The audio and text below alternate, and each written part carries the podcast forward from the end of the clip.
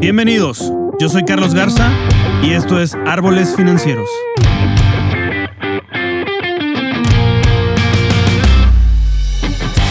Este es un podcast dedicado al mundo de las finanzas, economía, liderazgo y vida, donde en cada episodio vamos a explorar los cambios que nos llevan a una paz financiera, así como las herramientas de inversión que podemos usar para hacer crecer nuestro patrimonio y lograr la libertad financiera.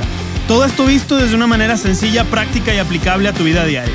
Quédate bajo la sombra del árbol financiero. ¿Qué tal amigos? Un episodio más, una entrevista más. Esto de las entrevistas está poniéndose muy bueno. Y la entrevista del día de hoy es con, puedo decir que es con uno de mis mejores amigos. Lo conocí cuando yo tenía entre 14 y 15 años.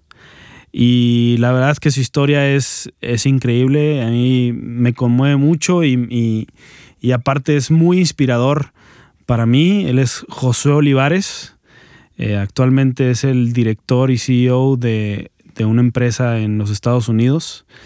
Y, usted chequelo. De hecho, ahí lo menciono en la, en la entrevista, donde usted puede buscarlo en internet. Y ha salido en los periódicos de Albuquerque, Nuevo México, en Estados Unidos. Y es una persona que ha influenciado, influenciado mi vida de una manera tan positiva que creo que también puede influenciar tu vida y que puedas aprender de él en muchas cosas y tal vez te identifiques con él en algunas otras cosas de baches y, y, valles por los que pasó antes de estar en donde está y aún en donde está sigue pasando por ciertas cosas, pero siempre, siempre creciendo. Así es que espero que te guste, espero que aprendas mucho sobre, sobre esta entrevista y sobre varios conceptos que vamos a estar tratando aquí. Aquí te dejo con esta entrevista con José Olivares. Disfrútala. Amigos, bienvenidos de nuevo a este podcast. Hoy tenemos una entrevista y la verdad es que esta entrevista va a estar bastante, bastante padre porque tengo el gusto y el placer, aunque es de, rápido y furioso, porque viene llegando desde Estados Unidos y ya se va el día de mañana y aprovechamos un tiempo que tuvimos aquí eh, para poder grabar una entrevista que se lo pedí porque su historia está muy, muy interesante y además tengo el placer de que sea uno de mis mejores amigos que, desde chavos, desde que tenía yo como 14 años, él tenía como 40. me enseñó guitarra y muchísimas otras cosas. A manejar. Y a manejar también, entonces en aquel bochito y, quiero presentarles a Josué Olivares. ¿Cómo estás, amigo? Muy bien, muy bien. Muchas gracias por la invitación. Josué, Josué, digo, les platico un poquito, pero ustedes lo pueden literal googlear. Ponle, le ponen Josué Olivares Albuquerque o José Olivares nada más y ahí va a salir porque es una persona famosa. en, mi rancho. En tu rancho, no, pero tienes, o sea, tienes unos logros, eres el CEO de... De la organización, ¿cómo se llama? Ajá. Río Grande Community Development Corporation. Ok, Río Grande Community Development Corporation. en Albuquerque, Nuevo en México. En Albuquerque, Nuevo México. Nuevo México. Entonces nos conocimos en Monterrey hace ya... 20 años más o menos. No, carnal, como 10. Sí, en cada pierna. y, hemos desarrollado una muy bonita amistad y platicando contigo en todas las cosas que hemos vivido y todo lo que, lo que hemos pasado desde aquellos años, años de adolescencia, este, pues hemos vivido muchas cosas, ¿no? Y, me parece muy interesante que eh, hablando no nada más del plan, plano financiero, sino del plano emocional, de carácter y todo esto, todo lo que ha ido forjando en tu vida y todo lo que has hecho en tu vida. ¿Y, qué te parece si empezamos? Eh, no empecemos desde, desde los 14 años, que éramos unos mocosos, pero empecemos cuando, cuando comenzamos nuestra vida laboral. Eh, yo me acuerdo que empezaste como empleado en una empresa y llegaste a ser la mano derecha del, del ¿cómo se llama? Del, del dueño en, aquella ocasión. Platícanos un poco de eso. okay, okay. Pues era una noche lluviosa. No te creas. La verdad no sabemos hacia dónde va esta entrevista. Es muy tarde en la noche, ya no somos tan jóvenes como antes. No sabemos hacia dónde vaya, discúlpenos. Pero que les va a interesar, les va a interesar. No, pues ese, ese trabajo que mencionas, tuve el privilegio de, de trabajar con, este, se llama Ricardo Beltrán, una persona que respeto muchísimo. Él realmente se convirtió en un mentor para mí desde, no me acuerdo qué edad tenía, pero estaba, estaba en los diez y tantos, este, entonces muy joven. Y, y, logré tener la experiencia de aprender de él en todas las áreas de, de crear una empresa, ¿no? Empezamos literalmente en su, en su oficina de la casa, en una cochera, y terminamos en menos de dos años en una bodega con creo que 15 empleados en ese, ese tiempo. Y, este, y ver cómo, cómo crecía la empresa, cómo se desarrollaban todas las áreas, fue un privilegio para mí. Este, estar aprendiendo desde la creación de desarrollos de contabilidad, controles de inventarios, ventas, este, pues todas las áreas completamente de la empresa. Eso me ayudó bastante para poder empezar varios negocios fallidos, que empecé como unos, la otra estaba contando como seis, este, en esas épocas, o sea. En... esas épocas, antes también, antes también, este, varios intentos de negocio. Creo que te recuerdas una librería que, que quise empezar, que, que nomás no, no recuperaba el inventario y se, se Gary, Gary y yo éramos los únicos clientes. Gary, Gary me ayudaba a vender y una vez le vendí su Biblia. Literalmente. Total, este, pero eso me dio muchas, muchísimas este, bases. Después llegó otro, otro mentor este, en, en mi vida Estuvo conmigo tres años, todos los viernes dedicó en ayudarme y él, me ayudó más a entender áreas de controles de calidad. Pero ese otro mentor fue durante tu... Ya cuando había empezado otra compañía. ¿O tú empezaste este, una compañía? ¿Cuánto tiempo duraste empleado? Yo creo dos años, dos años y medio, más o menos. Dos años y medio. ¿Y a qué edad empiezas con esta compañía? Esa fue como a los 20, cumpliendo 23. Cumpliendo 23. Cumpliendo 23. Ok. ¿Cómo fue tu vida financiera de empleado ¿Y cómo fue tu vida financiera cuando empezaste el negocio? Bueno, de empleado pues ganaba, al principio pues realmente, este, eh, pues era un adolescente, ¿no? Entonces me gastaba todo, Y, vivía de mis padres, siendo sinceros. Este, ya después obviamente como, este, emprendedor, en, como te dije, pues empecé varias cosas, lo, lo perdí todo varias veces y, y, pues no pasaba nada, realmente era la etapa de mi vida para poderlo hacer pero realmente, pues sí, cuando empiezas un negocio, pues hay muchos este, sacrificios, pero muchísimos aprendizajes, ¿no? que, que el aprendizaje, pues a veces cuesta muchísimo. Aprendes mucho, pero pues cuesta, este, pues dependiendo qué pierdes, ¿no? Si, si la quebraste, pues perdiste todo, ¿no? Y, si, y si hiciste un mal negocio, pues... Pero es el momento, ¿no? O sea, esa, edad es el momento perfecto para... Sí, de hecho me acuerdo mucho cuando estaba hablando con mi papá pensando empezar una compañía en vez de dedicarme, porque se supone que soy arquitecto, pero creo que nada más de, nada más de título. Este, y mi papá me preguntaba, oye, ¿por qué vas a empezar un negocio y, y este, y arriesgarte tanto si puedes tener un empleo? ¿no? Y en ese momento tuve la oportunidad de, de, tener algunas ofertas de trabajo, pero decidí continuar con la, con la compañía.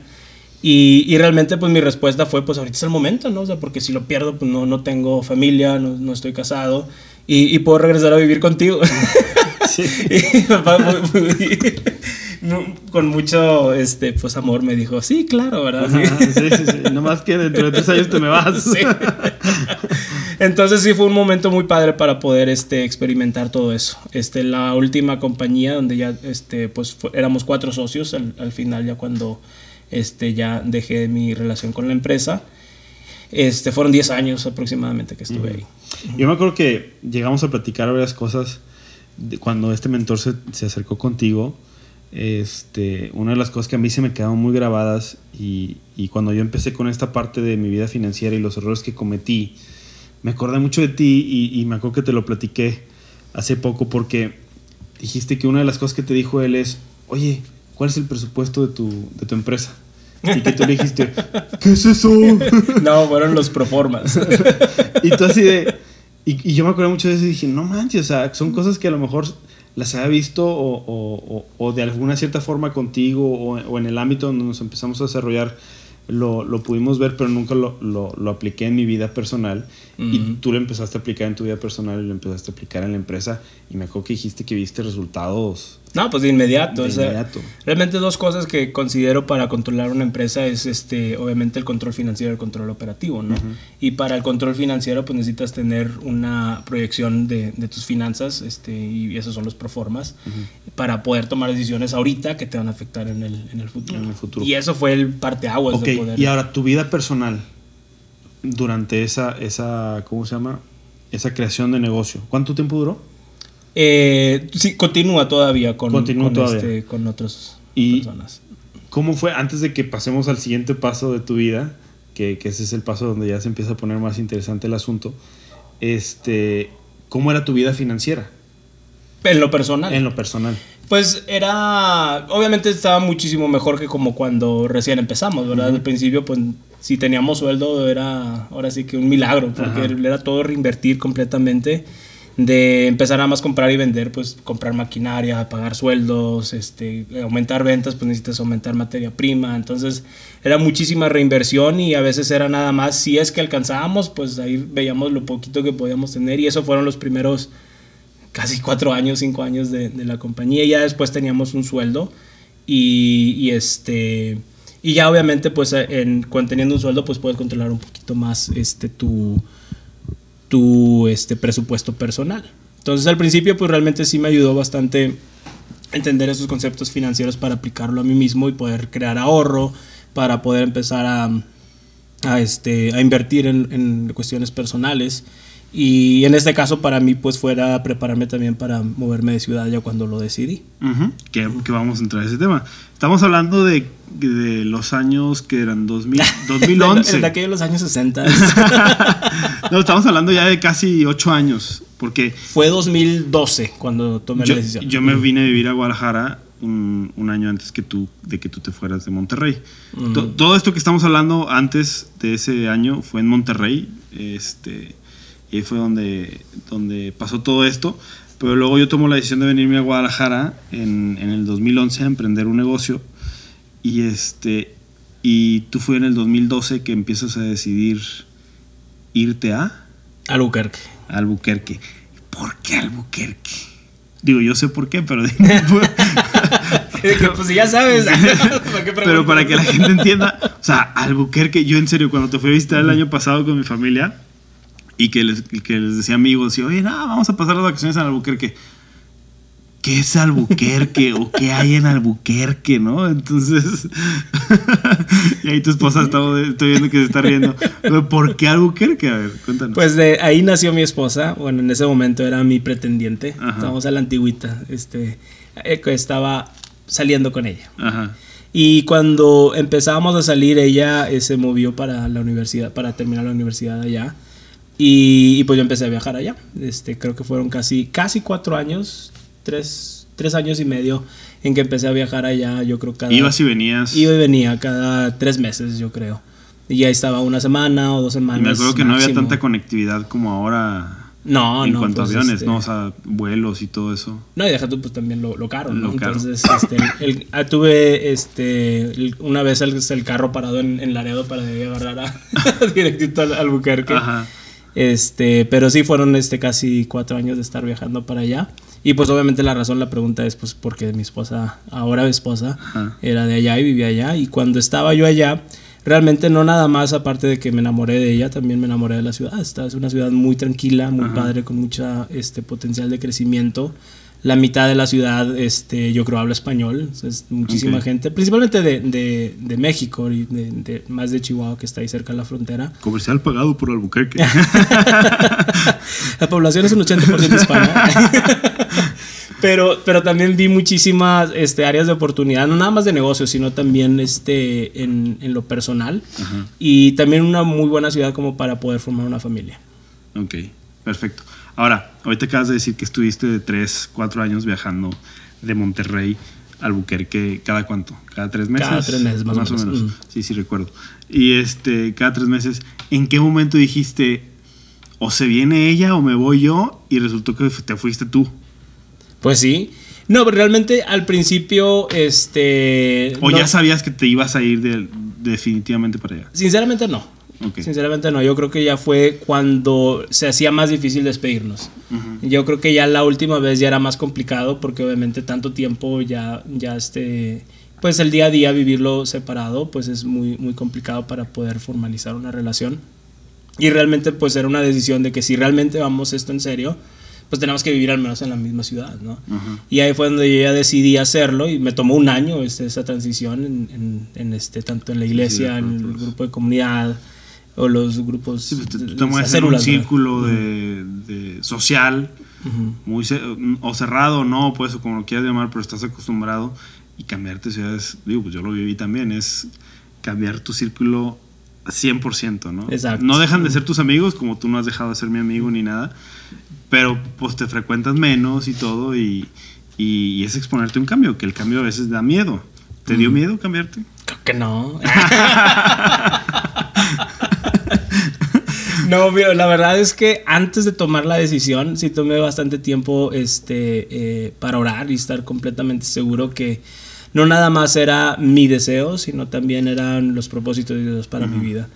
Eh, obviamente no, no lo dejé nada más como que un sentimiento que yo sentí, ¿verdad? Pues porque me va a engañar el sentimiento. A ver, hablando de eso, ¿qué fue lo que te, qué fue lo que dijiste? Va, ya, sí me voy. Pues yo estaba buscando varias cosas, ¿no? Una de las más importantes es hablar con mis papás y ver su reacción y ver su consejo, ¿no? Y me sorprendió bastante que me aconsejaron a pesar del riesgo de pues, no ir sin ningún trabajo, es más, nunca he vivido en Estados Unidos, más que el tiempo que estuve estudiando un poquito en Estados Unidos, pero, pero sin nada, sin ninguna promesa de nada y tampoco que digas con los tantos ahorros, ¿verdad? Y, este, y ver la reacción de ellos y, y, ver la confirmación de que ellos pensaban que era una buena idea, eso me ayudó bastante, ¿no? Como mis autoridades, tanto en ese momento pues en la, en la tierra, ¿no? y, y, luego también este, el estar en mi, en mi estudio bíblico, este, ver varias veces cómo eh, a través de la, de la Biblia este, Dios me estaba hablando en ese, en ese aspecto, ¿no? Entonces fue aproximadamente unos dos, tres meses que estaba tomando esa decisión y hablar también con, este, pues con amigos o consejeros y todo, todo completamente alineaba para poder tomar esa decisión. Entonces ahí yo me sentí muchísimo más tranquilo para serte sincero, me sentía no con miedo, yo creo que más como que con... Incertidumbre. Incertidumbre, sí, o como ese suspenso, ¿no? De no saber qué, qué sigue. Exacto, exacto. Este, y obviamente, este, y, si quieres, este, hago la transición a lo que me acordé que quería platicarte. Este, yo bien seguro también, o sea, de cierta forma como que pues Dios me ha ayudado este, en muchas cosas, he vivido muchos este, logros o he visto cómo, cómo este, prosperaste eh, en todo lo que hiciste. En, diferentes proyectos, exactamente. Y dije, bueno, pues esta no va a ser la excepción, ¿no? Entonces, cuando me mueva ya, algo va a pasar. Algo voy a agarrar trabajo o, o, lo que sea. Y pues me moví con esa certidumbre, pero pues como que era un poquito, este, como, como te dije, con ese de como que, ay, pues, que, que con suspenso, ¿no? De que, qué es lo que sigue, ¿no? Porque absolutamente no hay ninguna promesa de nada, ¿no? Y ya cuando estaba allá, este, me acuerdo que los primeros meses fue como que, ah, pues voy a tomar un, un tiempo sabático como para poder reflexionar qué es lo que Dios quiere hacer en mi vida para de aquí en adelante. ¿Cuánto pensaste tú que era ese tiempo sabático? No, pues yo estaba pensando que, era un mes, más o menos, dos meses. y, y, obviamente se, alargó por... Nos reímos porque ahorita vas a contar cuánto, cuánto duró, ¿verdad? Sí. Y, me acuerdo que en ese momento ya, ya estando allá, ya que me moví, este, pues agarré mi, mi, mi Hondita, este, la marca, ¿verdad? no importa, no importa. No, todavía no es tan... tan y aunque lo sea, no importa, no ah, importa. paga los goles. Este, me agarré el carrito, este, dos maletas, me acuerdo las maletas más grandes que tenía, este, y ya, completamente dejé, este, absolutamente todo. Y, y, me acuerdo que llegué al departamento, este, me hicieron favor de rentar un departamento detrás de los abuelitos de la, de la casa de los abuelitos de, de, de, mi esposa Cristal. Y pues nada, o sea, un silloncito y dos maletitas. Y dije, no, pues bueno, pues voy a buscar un trabajo o, este, o, o qué es lo que sale, ¿no? Y también pues tenía la, la, la, la idea de empezar otra compañía ya. Y, y, empecé a buscar, este, obviamente, información de, de de este pues de todo el mercado y, ideas de negocios y de hecho sí sí hubo varias este grupos de personas con las que empecé a asociarme pero una de las lecciones que aprendí en uno de mis negocios que de las sociedades también pues es muy muy importante y hay que ser bien directos y hubo varios desacuerdos que no estuvimos entonces mejor lo dejamos como amigos y no no se dio.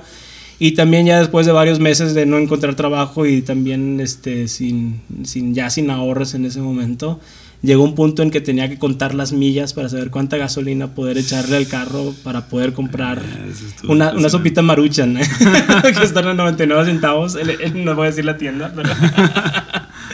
este, y sí fue un, tiempo bastante este, complicado y me empecé a desesperar bastante. Eh, Y, me acuerdo que hubo un... Y ese es uno de los, yo les digo, parteaguas en mi vida, ¿no? Cuando estaba teniendo como una discusión con, con Dios en, en, el aspecto de, de por qué, por qué no, no, estaba logrando tener un trabajo, por qué no estaba logrando este...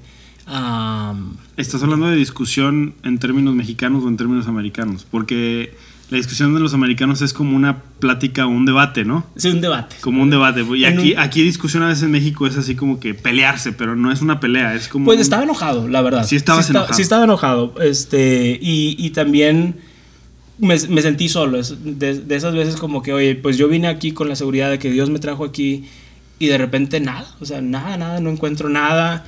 Y de repente empezó a cruzar en mi mente de que, oye, pues me voy a tener que regresar me va a tener que regresar yo así como con la cola entre las patas, este, sí, y derrotado, ¿no? Y, ahora sí, pues sin nada de ahorros, sin nada. Este, y, me acuerdo que iba manejando, me acuerdo justamente ahorita me puedo imaginar dónde iba manejando. Y, y este, y, y, y, bueno, obviamente lo, en, en, un tiempo de oración manejando, este, cerré mis ojos y chequé. No, iba este, en, en, el carro y me acuerdo muy bien que, que, escuché de parte de Dios preguntándome, ¿qué tal si yo te quiero regresar a Monterrey derrotado? ¿Qué tal si... Es, y, y, empecé yo a cuestionarme y me di cuenta en ese momento que mi identidad le estaba poniendo en mis logros. Qué fuerte. Y, y eso para mí fue un wow, o sea, porque realmente Dios sabía eso de mí, ¿verdad? Pero yo no lo sabía de mí, yo pensaba que sí, soy un hijo de Dios y que estoy buscando este, a, a Dios con servirle y etcétera, etcétera, ¿no? Pero me di cuenta que si tenía derrotas, yo me sentía un derrotado. Okay. Y, y, empecé a ver que por no tener logros, no me sentía un hijo de Dios, no me sentía todas las promesas que Dios tiene para nosotros como hijos, ¿no? Y, fue un momento que decidí, bueno, si realmente ese era el, propósito de haber venido para acá, lo, lo voy a aceptar. Y, me acuerdo que me, me, partió completamente, ¿no? Y, y no, no, no, de una mala forma, sino de una, de una forma que me liberó en, en, el momento de darme cuenta en mi humanidad y en cómo todavía mi esperanza y mis ojos y todos estaban puestos en mí y no estaban puestos en, en, Dios, ¿no? Y eso cambió muchísimo en todas las decisiones que han seguido después pero ya para ese entonces había terminado ese, ese tiempo que había dedicado para buscar cuál era la visión de mi vida. ¿Y cuánto duró ese tiempo? pues ya casi como unos cuatro o cinco meses para ese, para ese entonces. este, y, y, a lo mejor lo estoy acordando mal las fechas, pero más o menos, este, o, lo, a lo mejor lo sentí más, de, como un año, ¿verdad? Y fue un mes. Este, pero ya había terminado este, mi, mi visión de vida, que, que resumido es este, ser para construir y dar que, que, si lo, lo amplío, obviamente en, en, mi, en, mi, diario, pues está muchísimo más amplio, pero es ser una persona con el carácter de Cristo para poder construir puentes para que las personas puedan transitar un mejor futuro y obviamente dar todo eso que pueda este, construir. ¿Cómo, ¿Cómo llegaste a eso? Eso se me hace muy importante porque cuando nos estaba platicando la última vez contigo, que te invité, que te dije, cuando vengas a Guadalajara, platicado que no viniste a Guadalajara por mí, ¿eh? te fuiste no, a Puerto Vallarta. Claro, pero... venimos justamente para visitarnos. pero me acuerdo que estábamos platicando esto eh, eh, previo a lo que íbamos a platicar aquí hoy. Y me llamó muchito, muchísimo la atención esa parte porque muy pocos tienen o tenemos esa parte de sentarte realmente a dedicarle un tiempo y decir cuál es mi visión, o sea, por qué estoy aquí y hacia dónde voy y no nada más en términos económicos, porque los términos económicos son el resultado, la consecuencia de tu propósito en, en tu vida, ¿no? Entonces, este, ¿cómo llegaste a eso? O sea, ¿qué procedimiento usaste? ¿Te tiraste y te rasgaste las vestiduras y te rapaste? ¿Ayunaste y dejaste de comer 21 días? O sea, ¿qué hiciste para llegar a eso? Pues mira, ya lo había hecho antes, este, más joven, y eso lo aprendí este, de, de uno de mis primeros mentores, este, el que, con el que te comenté que estuve trabajando, y él tenía bien claro qué es lo que quería lograr en, en, en su vida, y me llamó mucho la atención, me impactó, este, y, y, lo quise hacer también para mi vida y lo escribí, pero es, en ese momento pues tenía yo creo, te digo, diez y tantos, no me acuerdo cuántos años tenía, pero muy joven eh, me hice como un, un borrador, ¿no? De lo que quería hacer. Pero ya cuando estaba allá, este, estaba pensando en los primeros días, ¿verdad? ¿Qué voy a hacer aquí? O sea, puedo intentar dedicarme a la arquitectura, puedo este, irme a la construcción, este, o finanzas, o administración. Tener muchísimas posibilidades. Y fue un momento en que dije, bueno, pero ¿qué es lo que Dios quiere hacer en mi vida? ¿Qué es lo que realmente, para qué fui creado, no? y, y, cómo puedo vivir también una vida en donde me sienta eh, que estoy cumpliendo lo, la función ¿no? que, que, que, pudiera tener en el mayor potencial, ¿verdad? Y pues obviamente empieza que, este, teniendo un, un rumbo. Y ese rumbo pues realmente no lo quería hacer este, como lo hice cuando estaba más, más joven y era más un borrador. que Quise realmente tomar un tiempo en, en, dedicar, buscar este, cuál era eso, ¿no? Este, cuál era ese, ese propósito. Y pues fue bastante tiempo entre oración, eh, borradores, este, que escribían nada más en mi diario, este, estuve estudiando bastante, hice un listado de las cosas que yo pensaba que eran mis fortalezas, mis debilidades también, y pude empezar a ver qué es lo que me apasionaba, qué es lo que también la experiencia me había llevado. Y poco a poco fui encontrando eso hasta que fue un, como un ajá. Este, un aha moment. Un aha moment. y donde me di cuenta que dije, órale, por aquí va, y empecé, empecé a escribir, ¿no? Y, y, ya cuando terminé, antes de poder hacer ese resumen de, de, la frase, que ya, que normalmente siempre cuando tomo una decisión en mi vida, lo pongo contra ese, este... Exacto contra ese contra esa visión para ver si te ayuda a tomar decisiones e, exactamente. para, pero para, tomé cada área de mi vida qué soy soy soy un hijo este soy este un, hasta ciudadano no o Ajá. sea soy y empecé a listar todas las cosas que soy yo como persona soy hijo de Dios soy hijo de mis padres. Eh, en ese momento pues era, era novio o prometido también de, de, este, de cristal, etcétera, etcétera. Entonces em, empecé a listar todas esas cosas para poder llegar al punto en donde, ok, con todo esto, ¿qué es lo que yo puedo hacer? Y ya terminó siendo esa la, la visión.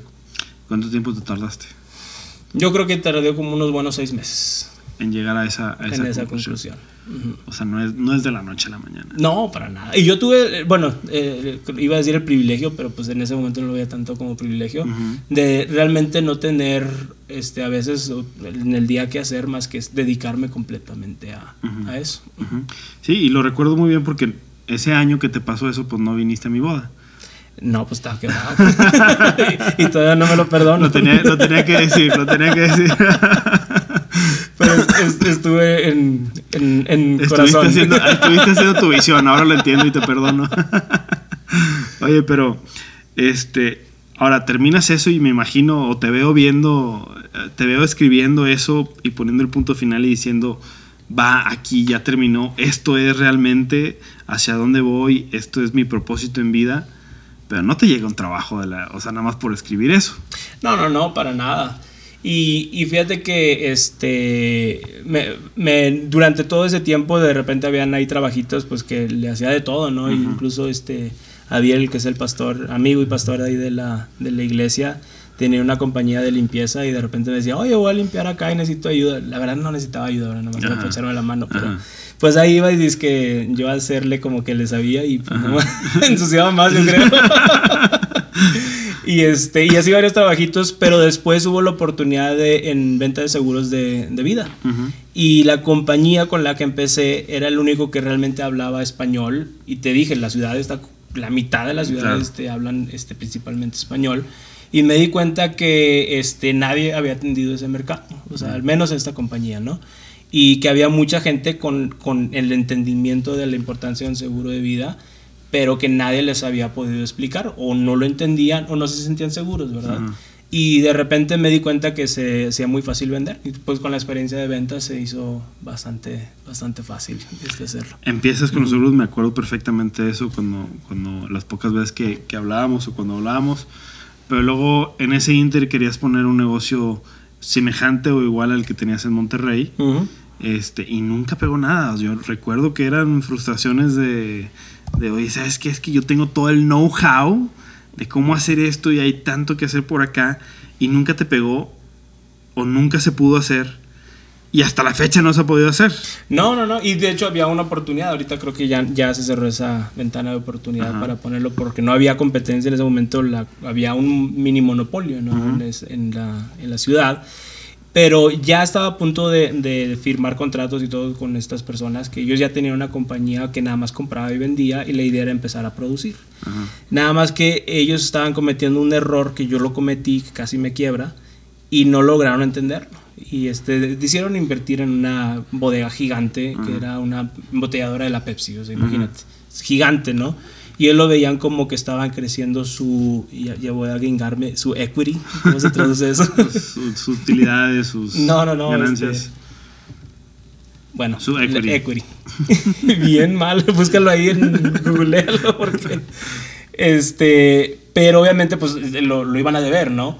Pero el problema es que no estaban contemplando bien la proyección de ventas, en donde ya su apalancamiento financiero iba a estar completamente este, eh, limitado, porque ya estaban sacando un préstamo para un activo fijo tan grande y, y aparte de eso ya habían sacado otros préstamos para este, eh, capital. Entonces ya cuando llegaran las ventas se iban a dar cuenta que ya no tenían el, el- el flujo de efectivo necesario para poderlo hacer. ¿Y qué es lo que vas a tener que hacer? O vendes parte de la compañía y ya vamos a ser cuatro socios para ese entonces. Yo ya más de cuatro socios ya no, no estaba, no estás- yo ya no estaba de acuerdo. Y entonces se los expliqué, les hice una gráfica bien bonita y todo hasta con este, entradas en el PowerPoint. Finalmente, Y arquitecto. ya sé, ¿verdad? Y los colores.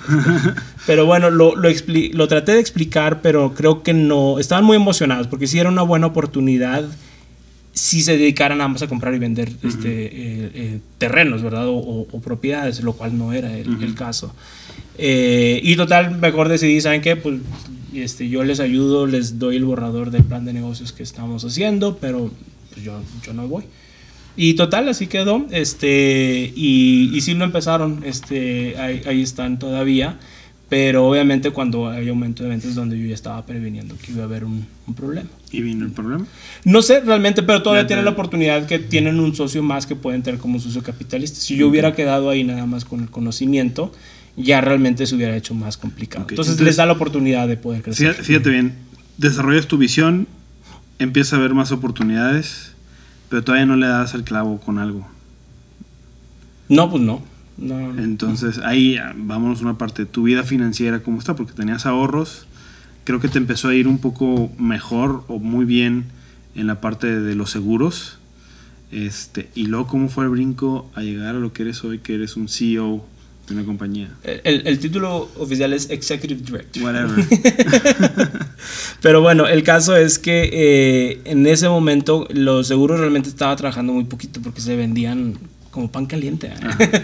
Pero eso también me daba oportunidad y en ese momento decidí, bueno, pues voy a tratar de meterme a la maestría para este, tener un poquito de educación formal en, en administración, porque toda mi experiencia es en, en administración o finanzas y, y mi título de arquitectura, entonces no hacía como que match y si quería buscar ya un empleo, en ese momento ya estaba buscando un empleo, quería que hubiera este, eh, ese alineamiento, ¿no?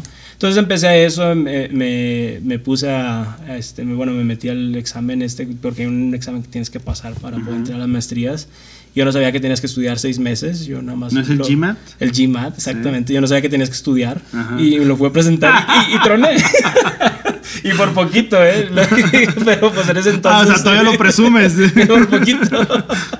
Pero, pero en ese momento dije, híjole, o sea, ya, ya, ahora sí ya necesito encontrar un, un empleo, ¿no? Ajá. Entonces dejé de, de vender un poco más o de dejar de invertir más tiempo en, en ventas. Este, para ese entonces Cristal estaba en España, entonces realmente yo estuve en, ahora sí que seis meses más o menos. Ya para eso obviamente ya tenía amistades en la iglesia, también estaba apoyando para el lanzamiento de lo que es ahora nuestra iglesia y eso me tenía bastante ocupado, pero también empecé a, a arriesgar en cierta forma a no vender para poder ya buscar este, un empleo. Y cuando empecé a hacer eso, una, una amiga de este de hay una organización que se llama Small Business Development Centers, que es un programa federal que ayudan a, a pequeños empresarios a, a- a lo que necesiten, ¿no? ya sea asesoría, asesoría financiera o, o estudios de mercado. Y yo para ese entonces la conocía por el estudio de mercado del plan de negocios que estamos haciendo. Y le platiqué un poquito de mi visión de vida. Y pues obviamente le dije, la forma que estoy pensando cumplir mi visión de vida es crear una compañía y poder crear empleos que ayuden a las gentes a poder tener una mejor vida, ¿no? Y me dice, oye, ¿sabes qué? Hay un, hay un, este, organización que te puede ayudar a hacer exactamente lo que quieres, pero una- en una forma todavía mayor. Y yo dije, ah, pues que se dedica, ¿no? O sea, hace muchísimo que no soy un empleado y no sé si voy a poder poderla hacer, ¿no? Ujú. Porque incluso en los seguros, pues es... Sí, tu propio y- tiempo, claro. Exactamente, vendes y, y comes, y si no, pues, pues no. Exacto. Y total que este, lo investigué y me encantó. O sea, el área donde fui contratado al principio era en la parte de desarrollo económico, en la parte sur-oeste de la ciudad. Y era, obviamente, tenían muchísimo, la, tienen varios programas para poder incentivar la economía en esa, en esa área. Y hay unos programas que me llaman mucho la atención, que es ayudar a pequeñas este, empresas a ser lanzadas, ¿no? O a crecer, que son incubadoras de negocios.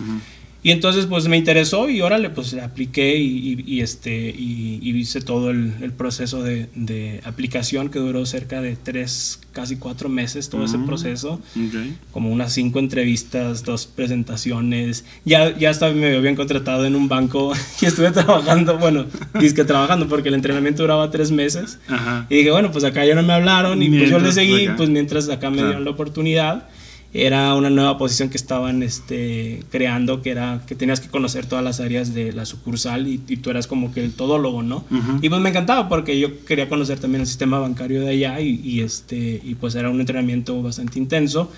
Y prácticamente pues me entrenaron y ya cuando estaba terminando el entrenamiento me marcan de allá para ofrecerme la posición. Y hablé con la gerente y el, y el gerente de la región y les expliqué lo que estaba pasando. Y obviamente pues me dije, sabes que pues, no tenemos nada que ofrecerte, es una muy buena oportunidad para ti, pues dale, ¿no? Y me fui con las puertas abiertas, es lo más padre. Y ya empecé en esta organización, en el área de desarrollo económico. ¿Y empezaste con el puesto que tienes ahorita? No. Este, el, la, la organización estaba en una transición de que empezó en el 2014, justo cuando yo me empecé, cuando me moví a Albuquerque. Sí, que no viniste a mi boda. Que no, no fue tu boda. Porque estaba, estaba, orando por ti, por ustedes. Estaba ayunando por ustedes. y, y este, la organización estaba reestructurando en donde tenían varios programas. Este, en ese entonces tenían 27 tipos de programas y estaban creando este, cada un programa como una organización. Entonces, el área más grande era desarrollo económico, que es la que me contrató, y, y, el director de la organización, que antes tenía todos los programas, estuvo revisando esa transición y hubo una junta de consejo que, que este fue la que fue el consejo que, que contrató mi posición y ahí empecé. Y ya después, obviamente, este, pasó un año y uno de los programas estaba fallando y este, me, lo, me lo dieron a mi cargo porque yo estaba reportando a diferentes, este, en inglés se llama stakeholders o, organizaciones o entidades que tienen un, un interés en que funcione el, el, programa, ya sea que ponen dinero o, o le damos servicio, ¿no? y, y, ahí ya lo agarré y después de otro año, ya voy casi para cuatro años, el director de la organización este, también decidió ya dejar el puesto y, este, y ya tomé también ese, ese puesto porque dependíamos completamente de él y para mí ya había sido pues bastante, unos años bastante intensos que, le, que si recuerdo yo creo que en todos los negocios fallidos nunca fui retado tanto como estas posiciones, bastante, bastante divertido, pero bastante complicado también. Y ahora este, reestructuramos la organización nuevamente a la forma original, es una organización de desarrollo comunitario y pusimos, hicimos divisiones en vez de hacer las organizaciones. ¿Y todo eso ya te tocó hacerlo tú? Sí, sí, sí, sí. La, la, junta directiva me dio un año para poderles proponer un plan, porque también estaba un poquito, ya cuando la tomé, este, estaba un poco complicada las finanzas. Y cuando revisé todo cómo estaba la situación, les dije, bueno, pues ustedes me dieron un año, pero tenemos un mes. Y aquí está la propuesta y tuvimos que implementarlo en menos de tres meses y hicimos toda esa reestructuración un poquito más acelerada porque este, lo necesitaban. Estaba la organización en una situación financiera no tan viable. Pues qué, qué, impresionante. Y ya tienes entonces cuatro o cinco años trabajando. No, voy apenas a cumplir cuatro. Ah. Parecen como si fueran diez, pero.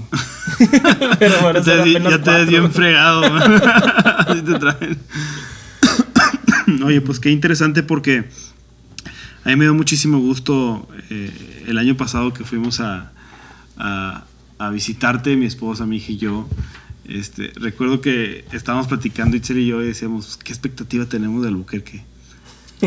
Ranchito. Mm, sí, no sabemos, no, o sea, no, no, sabemos, no sabíamos a qué, a qué íbamos en realidad, pero me dio mucho gusto ver que es una ciudad próspera, aunque es pequeño, es una ciudad próspera, pero más gusto. Y es, y es ciudad, ¿eh? Y es ciudad, sí, es ciudad, es ciudad.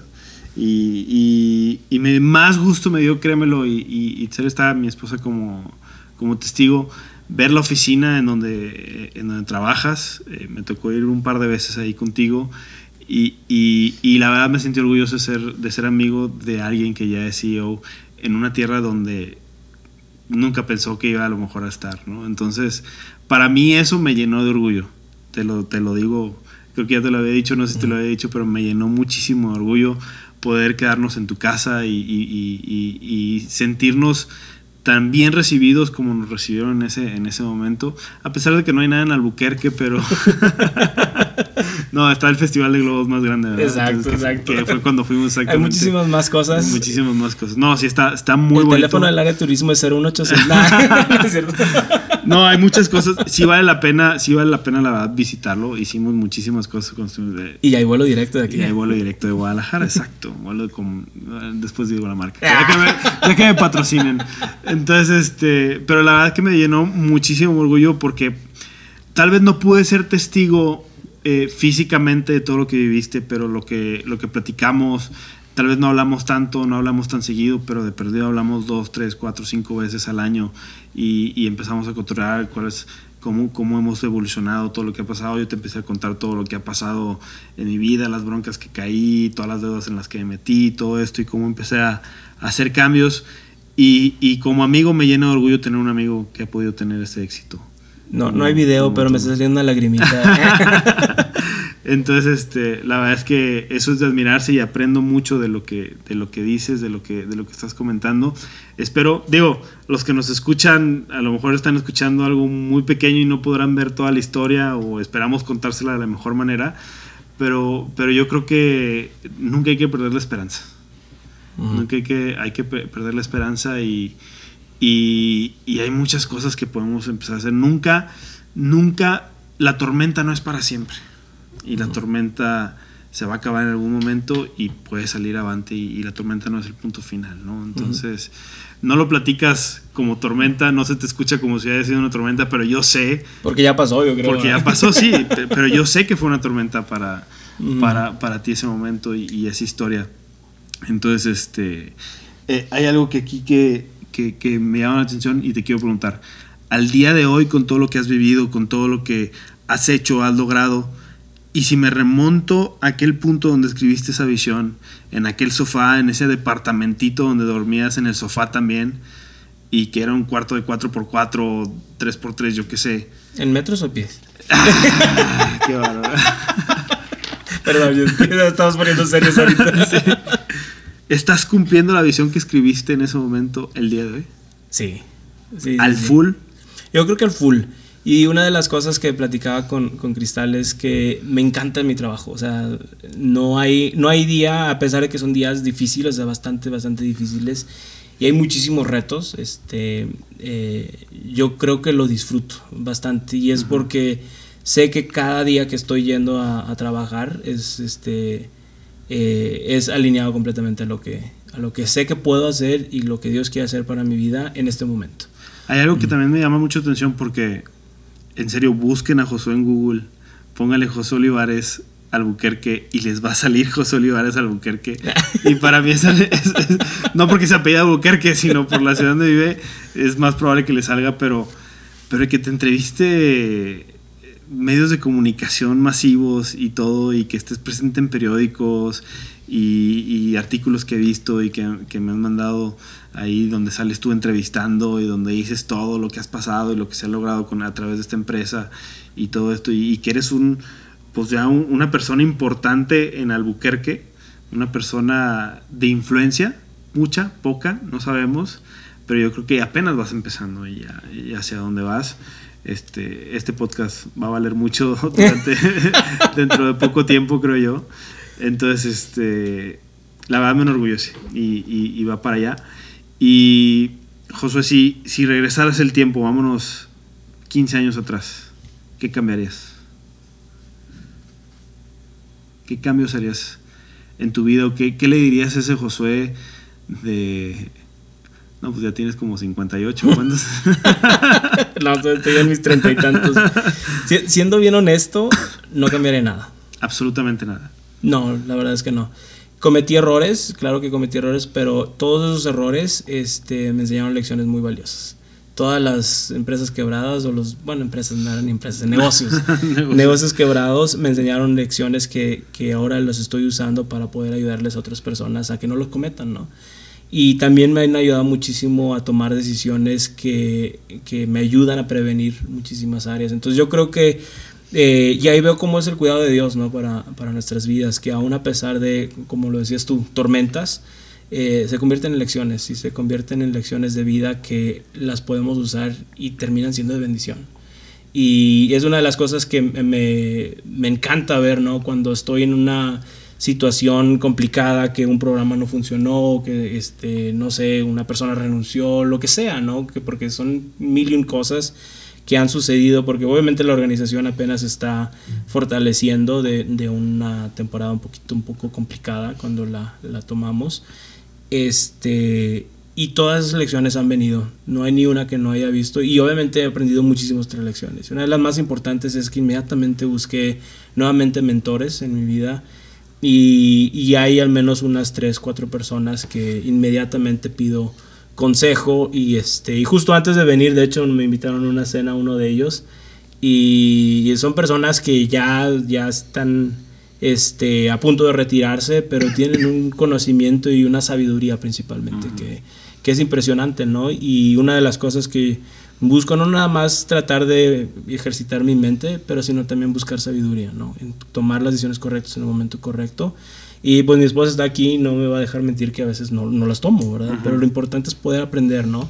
Eh, y aprender de eso y poder tomar la decisión correcta la siguiente vez. ¿Tú todavía no tienes hijos? No. Pero, pero si tuvieras eh, ahorita un hijo, ¿qué, qué, cuál sería un consejo? Solamente uno que le pudieras dar. ¿Qué consejo le darías?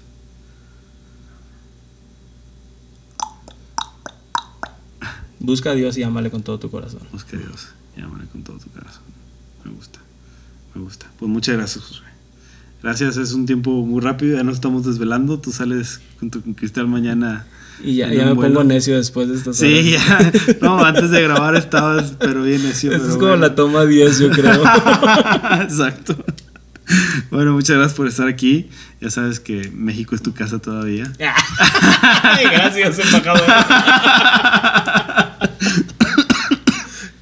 Un saludo a Cristal que no quiere salir en el podcast.